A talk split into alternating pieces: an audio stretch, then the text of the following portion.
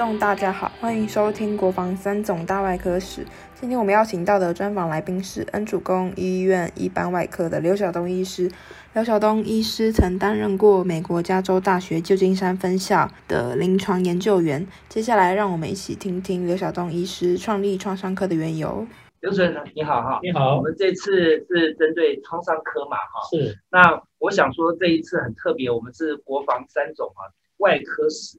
那外科室里面，因为外科有分很多的分科，是啊，创伤科是一个比较新的科，是啊。当时是您在呃什么样的情况下，这个为什么这个外科会成立这个创伤科？那可不可以请请你哈，大概来跟我们分享一下，为什么当时三总会成立这个创伤科的缘由？好，这个要从呃一九九六年，一九九六年呢，出现了一一个大事。阪神大地震哦，是那不是发生在台湾啊，是在日本。是阪神地震呢发生了之后，日本的阪神地区是一个非常富庶的一个地区，相当于我们这个信义计划区。是发生了之后，发现他们有的区域啊，七天都还没有医疗人员到达去救护这些受伤的居民。是好了，那发生这件事情，台湾刚好有一位先生，嗯，外科医学会的理事长。魏征魏老师是是是，魏征魏老师就想到了，我们同样是在地震带，台湾就是在地震带，他们会发生阪神地震，台湾也有可能。一旦发生了这么大规模的地震，台湾的医师，尤其是外科医师，有没有能力在第一时间就介入到这个灾区去做正确的救护？是，哎，这个想出来之后，我想一般人大概想完了之后就没了。是。魏主任真的去做，他发现了这个时候已经在美国有一个推展了二十年的一个外伤的一个训练训练的一个 program，叫做高级外伤救命术 ATLS。那这个救命术呢是从一九七八年就在美国开始推展，那当然人家推展了二十多年，对我们来讲这个是很值得学习的一个东西。那他就用外科。医学会的这个名义啊，跟美国的这个总部训练总部，这在芝加哥就连上线，就排除万难了，重金礼聘，把美国老师从美国真的请到了台湾，请到了台湾。那那个时候台湾大概有十四家医学中心，十四家医学中心呢，那计划就是每一家派一位这个学员来训练。在那个时候训练是在荣民总医院啊安排这个课程，那个课程有四天半的课程，四天半全程，因为美国老师嘛，当然是说英文嘛，啊，所以全部的行程都是英文教学。那呃，当然有一些有一些规定了，就是说这些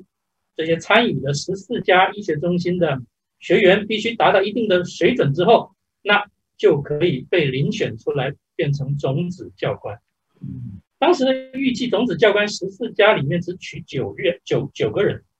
九个人。那那一年呢，我刚好是从三种的一般外科啊，那兼任我是借调，借调到这个急诊医学部啊，急诊医学部里面有分急诊外科，我是在那边当兼任主治医师。那同时我也开刀，哎，那那时候因为我是。算是最年轻的主治医师，所以兼总医师是。那这个魏征魏主任的这个活动来了，我就拿着这个文，呃，我们医院必须派一位去参加这个课程，四天半，然后笔试必须九十分，哦，啊，口试必须要通过，这样才有资格变成种子教官。好了，那我拿去请教我们当时的急诊部主任李世俊李主任，哦，李主任就打开了。看着看着，他一面看一面念呐，念念念念念，啊，四天半，他看了以后停了一下，啊，还有九十分，啊，他就愣了一下，我就说请教李主任，请问派哪一位主治医师去比较好？呃，我们那时候很多主治医师嘛，他抬头看了我，就你了，那你不是主治医师吗？我我也没话讲。啊，啊，因为四天半说实在，很多主治医师没办法抛下他原来的工作了，是，啊，那时候我就去了。啊，我就记得去了之后，在荣民总院十四家医学中心，我坐下来，因为十四个人嘛，嗯，大概一排座位，就十四个人就坐满了，后面都是老师，老师有十一个十一位，学生有十四位，所以想必这个课程压力很大。这十四位学员呢，我旁边看了一看，是各医院的主任。哦，那我是第一年组这个事，哇，好，那时候我的心里就想了，我是来陪公子念书的啊。好，没关系，四天半，四天半的课程呢，很紧凑，啊，那都是英文教学嘛。我们那时候还没出国了，英文没那么好，所以英文不好也有补救的方法。是，我的方法就是把那一本课程啊，他们一个月前就先给我们了。是，我的方法就是把它背熟，啊，那时候脑袋还可以，现在这个没办法，把它背熟，在老师在讲的时候，大家知道他在讲哪里，啊，至少抓得到他们的这个意思。好。从那个之后，我录取了，嗯，十四位里面，我当时是大概排第四，录取了，啊，录取我自己也觉得很意外了嘛，嗯，因为理论上那些都是大佬级的，我怎么可能会录取呢？后来听说美国老师有人很坚持，说，那十一位老师里面有有五位是我们台湾的老师，有六位是美国的老师，台湾的老师说这个刘晓东呢。他年轻，让他下一次再来啊！哎，这是我们台湾的老师的想法。美国的老师说：“哦，no no no，因为他年轻，所以他可以贡献的更久。”啊，哦，他们是这样想法的。我好不容易把你训练好，你要贡献的久一点。结果是因为美国老师赢了，啊，六比五。哦，那我就我就变成了好。那我回来之后，我当然经过了这样的训练，有一个任务在身上，就是要把这个外商的教育推广。嗯。我当然带回到了三军总院，我就来推广这样的一个课程。呃，在推广的当中，呃，那两三年我大概办了办了好几次的课程，也办了一些师资的课程。也就是在那两三年当中，我们把台湾的师资从原来的九位，把它升级到了三十多位，因为全省都要推，全省都要推。那在那个时候，因为老师也多了，各医院也大概有这样的一个创伤的概念的时候，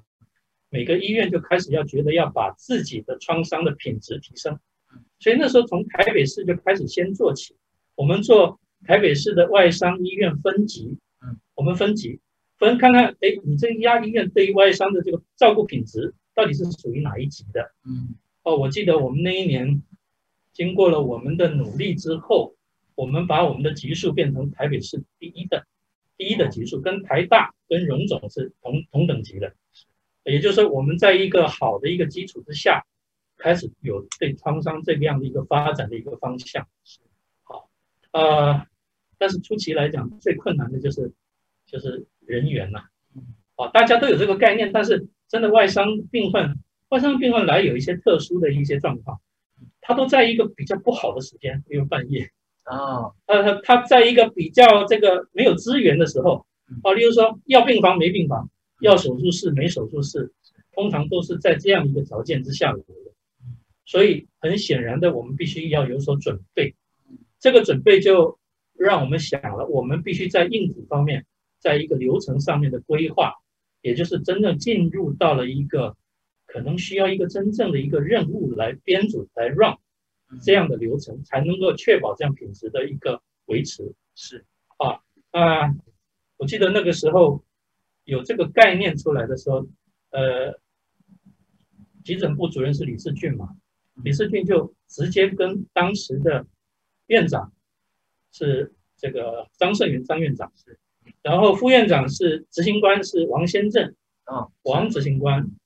那个时候就跟他们报告这件事情说可以了。时机成熟了，该成立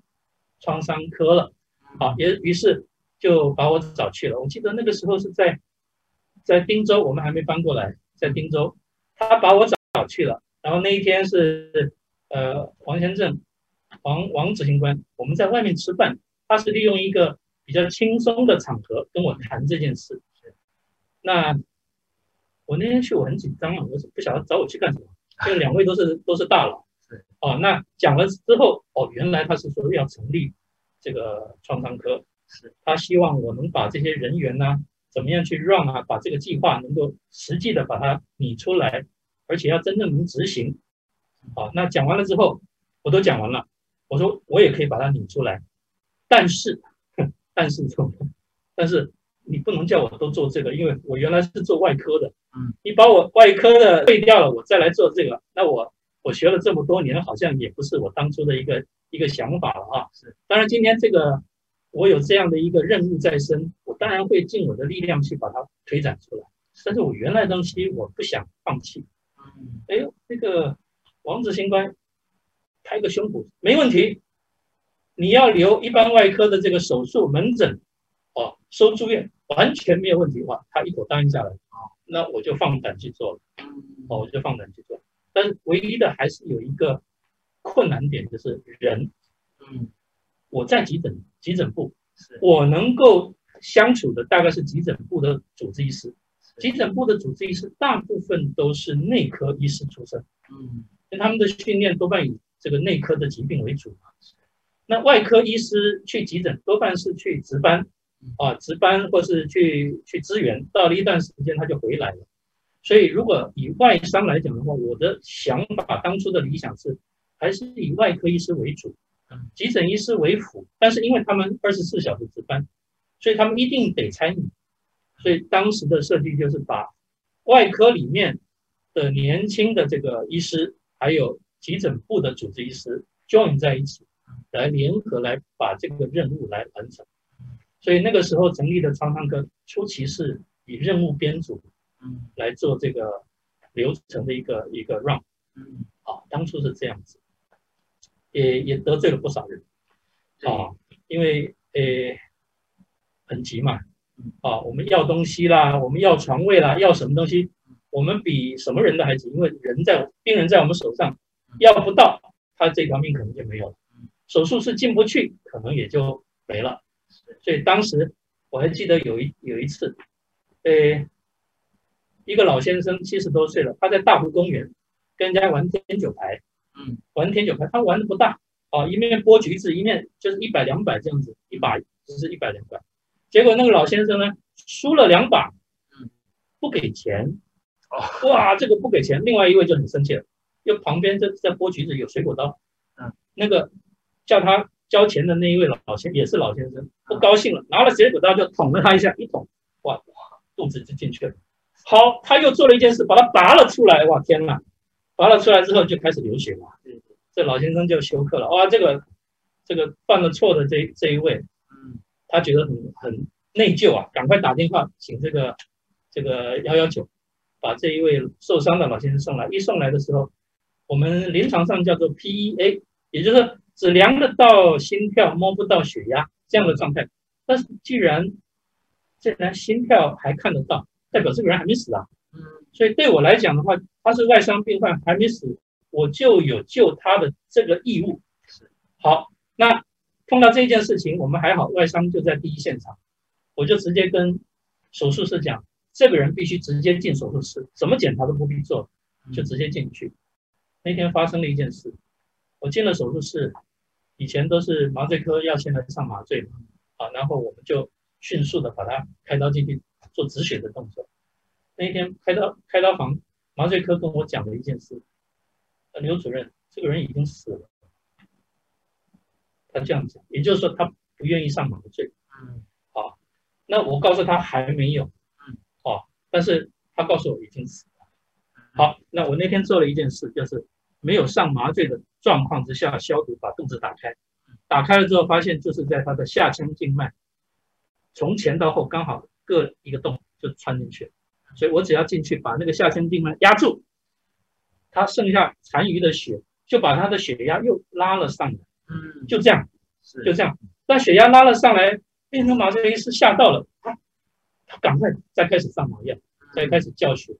哦，但是已经休克了一段时间，嗯所以那个刀虽然开完了，但是在手术结束了几个小时之后，病人还是走，嗯还是走。这件事我是蛮有感触的，也就是创伤还是需要团队对来做处理，不是只有热心的、热血的外科医师能够完成的。是我们还需要旁边很多伟大的这些工作的这些伙伴一起来帮助我们。是啊，也就是大家一起把这些事情都要完成，以病人为主，啊，那这样我们才有机会把这个已经进到鬼鬼门关，鬼门关可能已经踏进一步了，还能再把它拉回来。好，那件事情做完了，当然，呃，我是觉得没有，我没有苛责对方的意思。嗯真的，如果没有没有这样经验的医师，大概认为这就是死了。嗯哦，他大概也就觉得后面做的都没有意义嘛。嗯哦，甚至有的人说，那还不是死了吗？你在那边做了这么多，他还不是死了吗？但是我如果不做，他是一定死。嗯。哦，那我的想法是，我们能做的还是做。嗯。哦，那当然，这个又讲到创伤科要成立，当初李主任说时机成熟了，嗯这后面也有故事啊。是我我去学了一个 ATS 回来开始教，这时机算成熟吗？当然不算成熟嘛。是但是我回来了之后，我还真的把 ATS 告诉我们的原则，在临床上在急诊室用到。因为有一有一次有一个二十多岁的一个年轻人骑着机车就猛撞撞了电线杆，结果撞了他的前胸，凹进去了嗯。凹进去来的时候一样，救护车上面的这个同仁说，他刚刚在救护车上面还会动，还会叫，结果进来的时候是没有一点声音，然后心跳也是停的。那那个时候我是觉得刚好撞到胸部，我就做了一件事，在急诊室就把胸部打开了，就直直接打开。你有上麻药，那个时候，呃，通常这个时候也不不必上麻药，你已经没有知觉。对，应该是没有知觉。那打开了之后呢，发现他真的，他整个这个心脏被挫伤，然后胸骨凹陷，啊，那当然进去了之后，我们在里面给他做了心内按摩，啊，做了心内按摩，这是第一例。那过了没有两个礼拜，又是第二例，第二例是被凶杀，被人家用刺刀杀，杀了好几刀。嗯那那个时候进去发现他的心脏也是一个洞，哦，那时候进去就直接用手去把那个洞堵住，把它补起来。是。啊，那那个病患还还撑了一两天，就是这两个 case，李主任很有感触啊，因为他是他是胸腔外科，那我是一般外科，我们平常不开胸的，是。吃到人家家去了，嗯，这个对我来讲，现在来讲也是有点对不起，在三军总院这么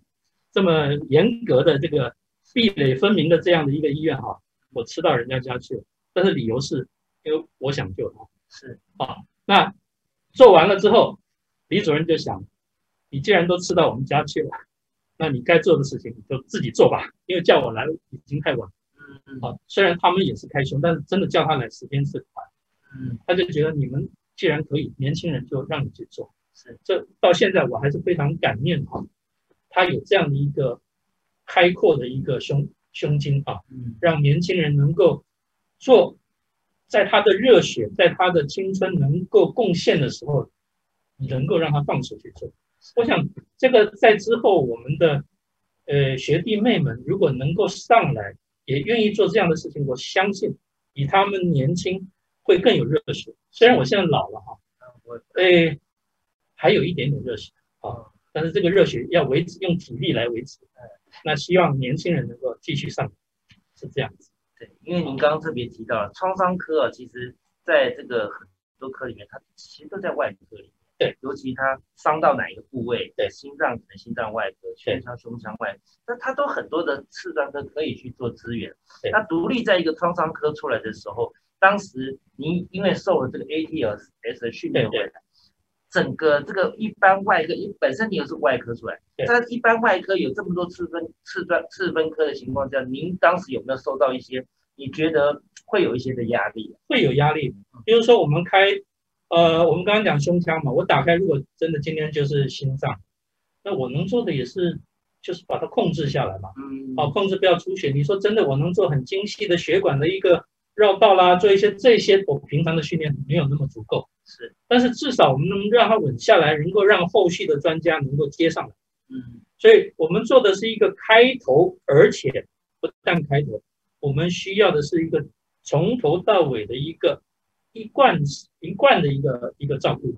是是，这个照顾就是说，从手术室做完了，进到加护病房，加护病房稳定了，进到一般病房，甚至后续的一些附件，都由同一位医师来做照顾的时候，这样的照顾会是最完整。嗯会是最完整。当然，我绝对尊重各专业的科别，他来做的时候，当然是比我们这更成熟了，嗯哦，做的会更专精。那当然这个也有一些说法啊，像这个外伤科在台湾做的最完整的哈，还是长庚的系统。嗯那长庚的系统呢，他们的科别因为很大，它的科里面就有原来就有各次专科了。哦，所以例如说他们每天最碰到最多的骨科，啊，就有骨科医师；嗯。神经外科它有神经外科医师，当然一般外科医师也是很多，这些科别一起来合作，嗯。所以他几乎已经把外科的急诊已经都吃完了，嗯。哦，都吃完了，所以他们认为他们是第一外科，就是在前面挡那在后面的第二外科就是收一些肿瘤啦，收一些不急的，哎，这样的一个概念其实也蛮不错的。哦。哦，这样的一个概念会让年轻人喜欢开刀，那你就在第一外科嘛，啊，每天都有不同不同的刀来来找你开啊，虽然你名气不是那么大，啊但是每天都有刀来，这样子其实也不错。所以长庚用这样的一个模式，它去让，呃，第一个你有病人才有营收，才有有营收才能维持这些人能够留下来，嗯能够越做越好。嗯好，那当然这个病人的量要蛮多的，哦，蛮多的。这当然这个也是之后的可能，我对他们之后的一个一个建议了。如果能够的话，啊，缺额希望能够多一点。当然现在的缺额后来不是那么，不是像当初的想法那么多啊。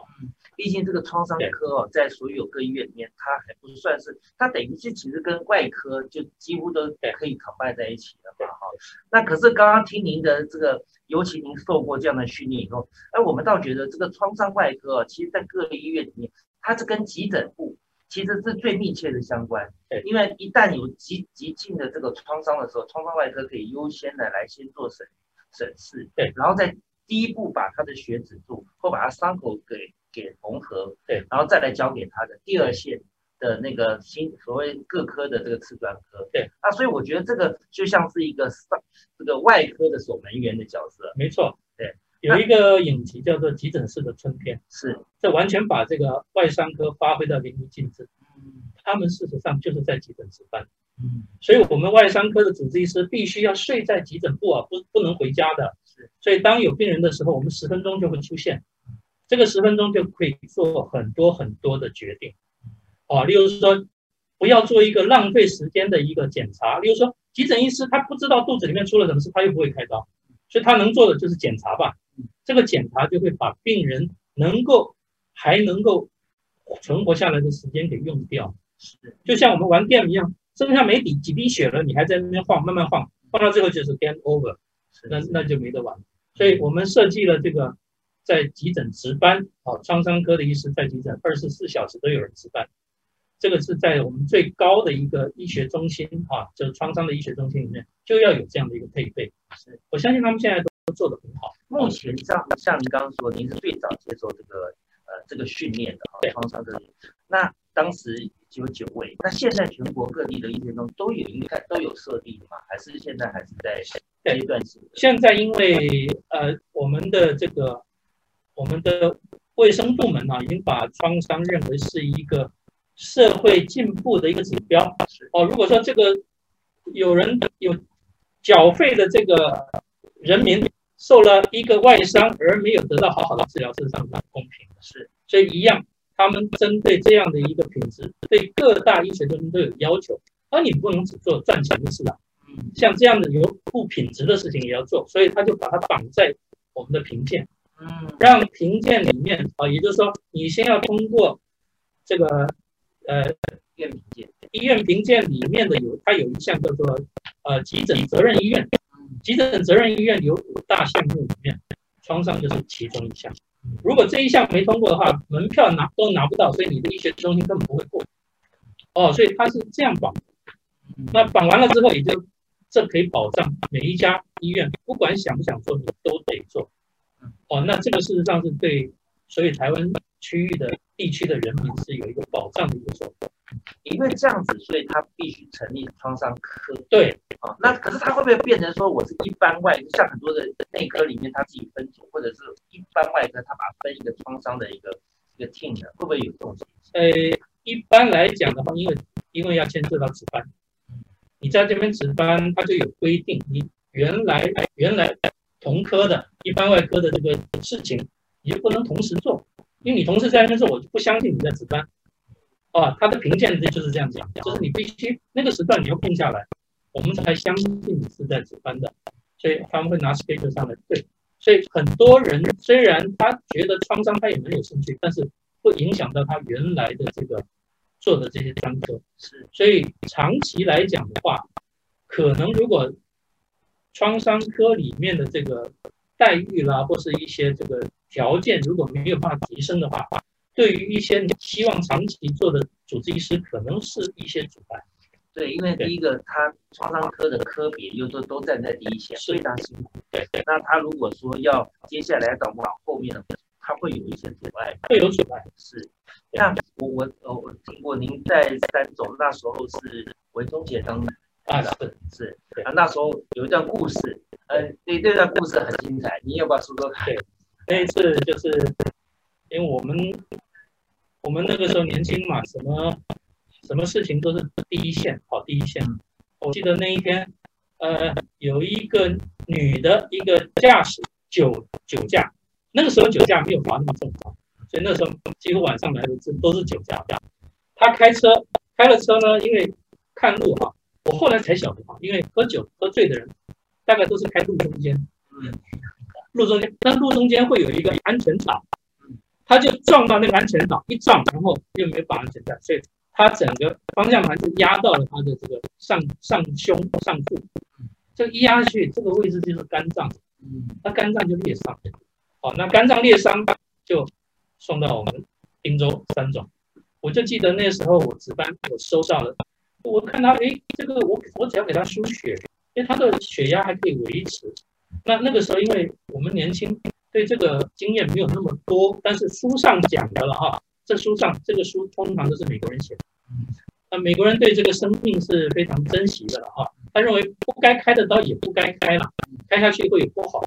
这个至少会有疤痕嘛。啊，她就是女生嘛，对不对？但是我不是这样想，我是想人家都这样做，不用开刀，会可以成功，那我们为什么要用开刀去冒险？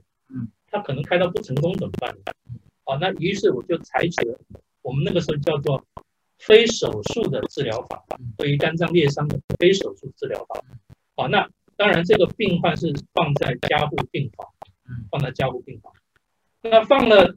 隔了几天还是不行，他那个血还是在渗透。后来我就进开刀房帮他开了刀，但是那个时候开刀就是控制的很好的状态之下开，不是半夜的时候紧急开的，啊，就是因为我让他。住了医院，隔了几天再开刀，这个 case 就被文老师挑出来了。文老师说：“为什么没有在第一时间就开刀？”刘晓东不是他这样讲话，他有讲话有口音。他说：“柳晓东，你草菅人命。”草菅人命。好，他说我一想哇，糟糕，老师骂我们啊。那那个时候，这个院长是是这个呃张胜元张院长。张院长，我原来想要想要解释一下。那个张院长拉着我的手，不要讲，不要讲，啊，呃，小声跟我讲，你等下一讲，老师就生气了，中风了，没有人担待得起啊。好，后来后来我就没有讲，好，那我就没有讲，没有讲那天我我被他骂了，骂了，当然老师骂我们一两句也是常有的事，好，他大我知道他骂我的意思就是说，第一时间能够做的事情为什么要拖时间？我非常能够理解他的意思，但是。我也有我的想法，我刚刚讲过了哈，人家都可以成功的，当我们也有机会成功。好，那这件事情我就忘记了，但是后来呢，呃，文老师又跟别人谈起来的这件事情，那他想问问，我不晓得文老师会有这样的一个想法，他想问问别人对我这样的做法是不是有其他的看法？结果他问到的是我另外一个学长，那个学长跟他说。刘晓东虽然没有开他的刀，但是他那一天晚上是睡在病人旁边的。我没有走，我不是就回家睡觉了，我是在旁边看他的状况好不好。他看到觉得不好的时候才开刀。好，文老师就觉得哇，这样他是错怪我。我并不是像他想象的这么糟糕的一个医生。好，那既然这样就算了吧。对，我们我们怎么可能跟老师去？去争这个东西呢，这个算什么？结果竟然在下一次的这个外科的 MM 啊，我们外科总是有一些检讨的一些这个会议，在那个 M M 这么大的一个场合，他当着大家的面跟我说对不起，哇，这个我担待不起，我真的担待不起。所以这件事情对我来讲，虽然他已经走了这么多年了，我还是觉得，嗯，老师有能够有这样的一个风范，真的是不简单，哦，真的是不简单。因为我们在这这几次的访谈当中啊，有些每每位部长只要提到这个文文中杰文主任，是每一个都是站在第一，因为听说文中杰文主任是非常的严厉的，没错，非常凶的，尤其他也对他的那个儿子文文两年文主任也是非常严厉的，所以啊，在这一段故事里面，我们都看到说，哎，这个。呃，当时的外科部部长是文，哎，当时是部长是文。呃，部长并不是，是他是回来啊，回来开会，回来开会。对，哦，对，高龄的时候他们回来开会嘛，啊，那他又以这样的风范来来这个跟你们互动，我们觉得哎，非常的特别哦。是是是。那呃，您您碰到的从创伤科的成立，然后到了开这个创伤科，那一路走过来，您。你碰到的一定很多困难，是那呃，常常会让你坚持下去，想要继续这样做的动力。对，当然挫挫折碰过了之后，总会想，我们这条路是不是走错了？是不是不该这样做？但是走过必留下痕迹了。哦，也就这些事情，这些事情都是第一个，没有人做过；第二个，没有人想做。哦，那我常常。我常常后来再回头来想，没有人做过，没有人想做的事情，当然我做完了。我不管做得快做得慢，留下来的都是成绩呀。嗯，所以我后来真的非常感谢，感谢当时的长官能够让我有放胆去走这条路。当然走出来了之后，每一步走下去都有脚印。这个脚印由他们慢慢慢慢也可以继续的走下去。哦，所以虽然是困难有。呃，我相信很多的困难是来自于，呃，其他的科别对我们并不理解。那另外各自为政嘛，各有各的立场，啊，所以说总是会用他们的想法来看看我们。但是我总是认为，嗯，如果没我也不做了，都没有人做了，那病人好可好可怜，哦，他们来了没有去救他，他们就在那个可能就是差一步就可以活下来的状况之下就走了。所以我我相信这些事情只有在当时做的人才会有这样的感受。所以我觉得您当时可能会觉得这个创伤科有其必要一直走走下去，原因是应该是以病人为先的考量。对，因为病人进来的时候，由这个创伤科可以先做第一步的处理，对，然后可以让这个病人可以得到比较完整完善的照顾。是，哦，所以因为这样持续的一直往下走，那我们最后想说，呃，面对到创伤科是一个呃刚成立的一个科别，是在这各科里面来讲，呃，您对于未来这个创伤科，你有什么样的期许，或者是勉励我们，呃，接下来想要进入这个科，尤其它这科，呃，可能在未来的发展上面，可能都多多少少都是需要一点热情啊，是，啊，就像我们这次。跟那个朱志成主任他讲了，一般小儿外科也是一个属于这样的一个情况。对，那您自己有没有给我们的后辈啊一些？你觉得这个创伤科在后辈上面，他们必须更坚持？呃，我觉得哈，这个路已经走出来了，但但是后面要走的更光明、更精彩，它是需要有一些突破框架思维的一些思考。还有一些做法，也就是说，我们大概不能局限说，我们就是值班，就是做这样的一个手术，然后去做这一段的事情就满足了。如果我们做得很好，也不能满足。那我们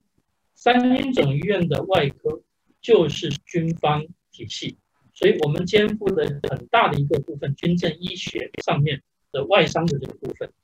那我们的外伤是其他在。去民间医院是没有办法取代的，因为一旦是作战产生的这些伤害，他们没有像我们三军总院这样的一个有经验，也这样的需要我们来做这个这样的一一些这个任务啊。我相信我们后面的这个学弟妹不要忘记了，我们现在就是要有这个肩负台湾的军政医疗的这样的一个责任。那这个这个目标，也就是当初没有人能做。但是只有我们能做。我相信我们的学弟妹如果在这一方面能够去看看，在在未来的台湾的这个几十年之内，可能发生战争的机会是越来越高。那在这样的状况之下，有什么样的一个呃可能会发展的一个情况、一个模式？我刚刚讲的突破框架，我们必须突破出来。我们是不是能在这样的一个突发的状况之下，能有有什么样的一个好的一个模式、一个做法，能够我们不但是要赢过民间的意愿，我们要领导他，我们要把他们 join 在一起，借他们的力量来完成我们的任务。我相信这个是当我们开始开始已经进到创伤外科之后，我觉得未来我们是可以做，而且应该要做的事情。是。那听完您刚刚讲的哈，尤其又是我们创伤科的这个先驱先锋啊，那这个这个框架，您曾经有没有想过，或者现在有没有在想说，哎，这个框架如果在您，您要怎么去突破它？这个框架第一个就是，呃，我们要让年轻人有进修的机会。嗯，我们，呃，我那个年代了哈，当然我们年轻就很多东西放在心里不敢讲，因为讲出来老师瞪你一眼，或是骂你两句。就没了，但是我相信现在的这一这一辈的这个呃，我们现在在当老师的这些呃学长们，应该要开放我们的心胸。学生无论讲什么东西，都有他的出发点，他的出发点没有看到成果之前，就不能论断他是对或是错，让他表现，表现出来了之后，如果是对的，自然他会发展下去；如果他是错的，就。改变方向也是对他来讲是一个一个一个正面的一个一个看待。好，我相信我们的学弟妹都很想做事，但是在我们现在的这个军方的体系之下，我相信还是有很多人觉得绑手绑脚。我想做的好像受到了限制。那我我现在是在民间的医院，是民间的医院倒是比较不会有这样的，你只要做得出来。哦，当然当初可能会比较辛苦，但是你只要做得出来，后面的一些资源的挹注能够突破，能够让你很快速的开花结果。我如果能够在三军总院也看到这样的一个，呃，一个开阔的一个一个一条路的话，我相信对后面创新科的这个发展会是社会是非常好的。对，因为很多的呃主任啊，他们呃透过了进到这个学会是，然后透过学会透。透过学会的力量，再把整个的这个氛围在做出去。你在这一块有什么想法？学会是最好的一个跟外界的力量结合在一起的一个组织啊。那我们，我，我当然我在学会当中也很多年。呃，我们最缺乏的就是军方的人对自己的能力哈比较少宣传。嗯，啊，常常有学长讲我们会三分，我们会。七分只讲三分呐，那其他的这个非军方的，啊，会三分讲七分了，但是人家会相信他是五分呐，会相信我们是三分的，嗯，好，所以我们还是输了。现在改观了，现在很多的医学会的理事长啊，都有国防的上来以后，对，开始做了很大的改变，对，也做了很大的一些宣传，还有一些呃呃，包含点食的申请的等等都做。我想，呃，希望可能未来在创伤科医学会上面。您可以在为创伤科这个科是多做一点贡献。对，那最后我们在国防一百二十周年，你有没有想要对你的学弟学妹还有同学或者是师长，你想要对这个在这一百二十周年，想要在尤其在创伤科，您是开创的这个先驱啊，那想要说一些什么话？呃，我想要讲的是，年轻人不要怕你的理想不会被实现。你，你今天所受的苦，就是你以后成功的养分。我相信，你只要随时能够提醒自己，你走的路既然是正确的，你就要鞭策自己继续走下去。这就是成功最大的一个因素。好，谢谢你。谢谢收听国防三总大外科史，相信刘晓东医师的专访让听众获益良多。三军总医院创伤科前身是急诊部底下的单位。由刘晓东医师草创，从事专业外伤处置。九十三年起正式纳入外科部底下，并成立创伤医学科。期许每个听众能在学习的路上不断成长。欢迎订阅分享，我们下一集再会。